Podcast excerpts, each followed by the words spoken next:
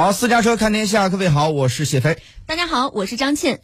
那么今天下午呢，天宫课堂第三课呀，在中国空间站是正式开讲。神舟十四号飞行乘组航天员陈冬、刘洋、蔡旭哲面向广大青少年进行太空授课，这是中国航天员首次在问天实验舱内进行授课。这个时间呢，我们来听一下中央台记者王宇谦的详细报道。太空探索永无止境，同学们好。我是神舟十四号任务乘组指令长陈冬，今天很高兴能够在我们的问天实验舱与大家一起继续探索科学奥秘。在约五十分钟的授课中，神舟十四号飞行乘组航天员陈冬、刘洋、蔡旭哲生动介绍展示了空间站问天实验舱工作生活场景，演示了微重力环境下毛细效应实验、水球变懒实验、太空趣味饮水、会掉头的扳手等神奇现象，并生动讲解了实验背后的科学原理。此外，航天员还重点介绍了在中国空间站开展的水稻和拟南芥种植研究情况，展示了科学手套箱减重操作。与此前两次太空授课都是在天河核心舱内进行，有所不同。这是中国航天员首次在问天实验舱内进行授课。今天我们换了间教室，继续给大家上课。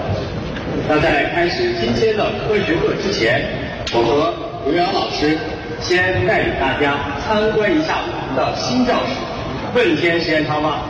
此次天宫课堂在中国科学院空间应用工程与技术中心设地面主课堂，在山东菏泽、河南郑州、云南大理分设三个地面分课堂，共有约四百名中小学生代表参加现场活动。虽然太空教师航天员们正处于距地球约四百公里的中国空间站内，但在实时互动交流中，这堂课画面图像清晰，语音清脆响亮。三名航天员也能清楚地看到地面主课堂和分课堂内同学们的一举一动，并实时进行课堂互动。参与此次太空授课的同学们纷纷表示，各项实验中这些在地球上无法体会到的现象非常新奇，自己长大后也想去探究太空的奥秘。就是那个水球实验特别好玩，呃，就是因为它那现象就是感觉就是地球上也是我就是从来没有见过的，所以就感觉比较神奇。啊，我最喜欢的实验是他用两个扳手，然后比较它就是旋转的轨迹。我认为那个实验它很神奇，它是一个我没有见过的全新的东西，是它最后留下了一个悬念。其实，在太空上嘛，它不那个水柱会往上升，其实我觉得那个还是就是比较有意思。主要就是感觉太空上跟咱们这个地面上的差距还是比较大的，而且太空上还有很多未知的东西等咱们去继续的探索。云南大理下关第一中学初中部教师杨立晨认为，这次天宫课堂让学生们更深刻地理解了控制变量法，同时也在孩子们的心中埋下了探索太空的种子。我觉得这堂课感觉非常好，这四个实验的现象都非常的清晰，原理呢也很清晰，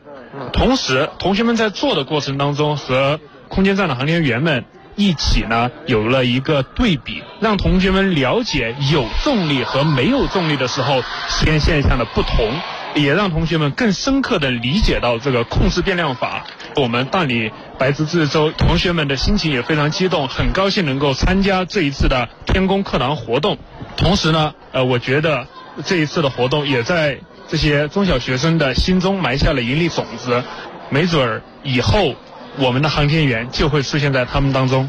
本次天宫课堂地面主课堂的女主持人白叶，也是北大附中的一名高二生物老师。她告诉记者：“这种任何人都会被自己未知的东西所打动的感觉，真的是太酷了。”你可以看到孩子们在底下看的时候，其实时不时都会发出那种小声的“哇哦，原来这样”，对吧？就其实这种好奇心，它不分孩子，所有的人，无论你喜欢的学科是生物、是化学、是物理，你都会被这种未知所打动。啊，我觉得还是挺酷的。本次天宫课堂与前两次相比，还有一个不同之处，那就是之前都是将地面主课堂设在中国科技馆，而本次的主课堂设在中国科学院空间应用工程与技术中心内的有效载荷运行管理中心。这里是我国载人航天工程空间科学与应用任务的地面运行管理中心，也被称为中国空间站的太空实验大管家。这也是首次在空间站任务地面系统的工作场地内搭建太空授课的地面课堂。为什么会把这次太空授课的地面主课堂设置在这里呢？中国科学院空间应用工程与技术中心研究员张璐解释道：“平时来讲，我们整个大厅呢，它实际上是我们科学实验装置上天之后，地面的一个控制的一个枢纽。等于是我们所有的天上的一些指令，包括所有的科学的数据、科学的图像，都会通过我们运控大厅下来，然后我们的指令呢通过运控大厅上去，通常叫它一个大管家的一个这么一个身份。那平时在大屏里面，我们能看到我们所有科学实验装置，还有实验装置的一些参数，我们通过这些参数能够监测设备的健康状态，这样能够确保我们整个的实验能够达到我们预期的这个科学目标。按照计划，我国将于本月择机发射梦天实验舱，届时中国空间站三舱将形成 T 字基本构型，空间更大，测控覆盖率更高，保障支持能力更强，将会具备更多的实验资源、空间资源、保障资源，对太空授课的支持能力也会更强。同学们期待中国空间站后续的天宫课堂将越来越精彩，而神舟十四号飞行乘组航天员也表达了对青少年的期许与祝福。同学们。我们有幸生活在这样一个伟大的时代，希望你们心怀山海，眼有星辰，仰望星空，脚踏实地，共同创造更加精彩的未来。